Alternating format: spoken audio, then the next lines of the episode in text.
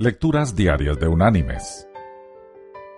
La lectura de hoy es tomada del Sermón del Monte. Allí en el Evangelio de Mateo, vamos a leer del capítulo 5 los versículos desde el 14 hasta el 16. Que dice, Vosotros sois la luz del mundo. Una ciudad asentada sobre un monte no se puede esconder. Ni se enciende una luz y se pone debajo de una vasija, sino sobre el candelero, para que alumbre a todos los que están en casa. Así alumbre vuestra luz delante de los hombres, para que vean vuestras buenas obras y glorifiquen a vuestro Padre que está en los cielos. Y la reflexión de este día se llama Deja que tu luz brille. Una pequeña niña se encontraba entre un grupo de personas que eran guiadas en una excursión por una catedral.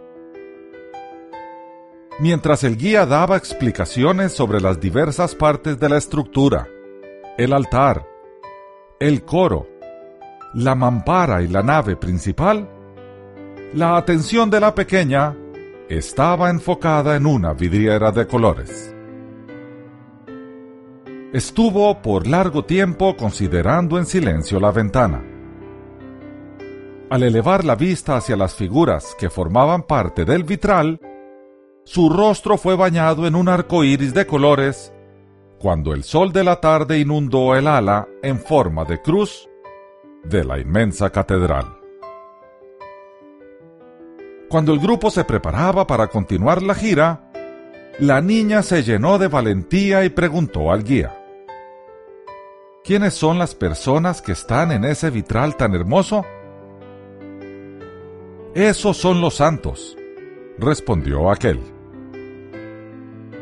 Esa misma noche, mientras la niña se alistaba para acostarse, le dijo a su madre con orgullo, Sé quiénes son los santos. ¿Lo sabes? respondió la madre. ¿Y me podrías decir quiénes son? Sin vacilar, la niña respondió. Son las personas que dejan que la luz brille a través de ellas. Mis queridos hermanos y amigos, Jesús en una ocasión afirmó, yo soy la luz del mundo. El que me sigue no andará en tinieblas, sino que tendrá la luz de la vida. Sin duda la luz con que los creyentes fuimos mandados a alumbrar al mundo es Jesús. Por tanto, la respuesta de la niña de esta historia nos lleva a preguntarnos, ¿estamos permitiendo que la luz del Señor brille a través nuestro? Que Dios te bendiga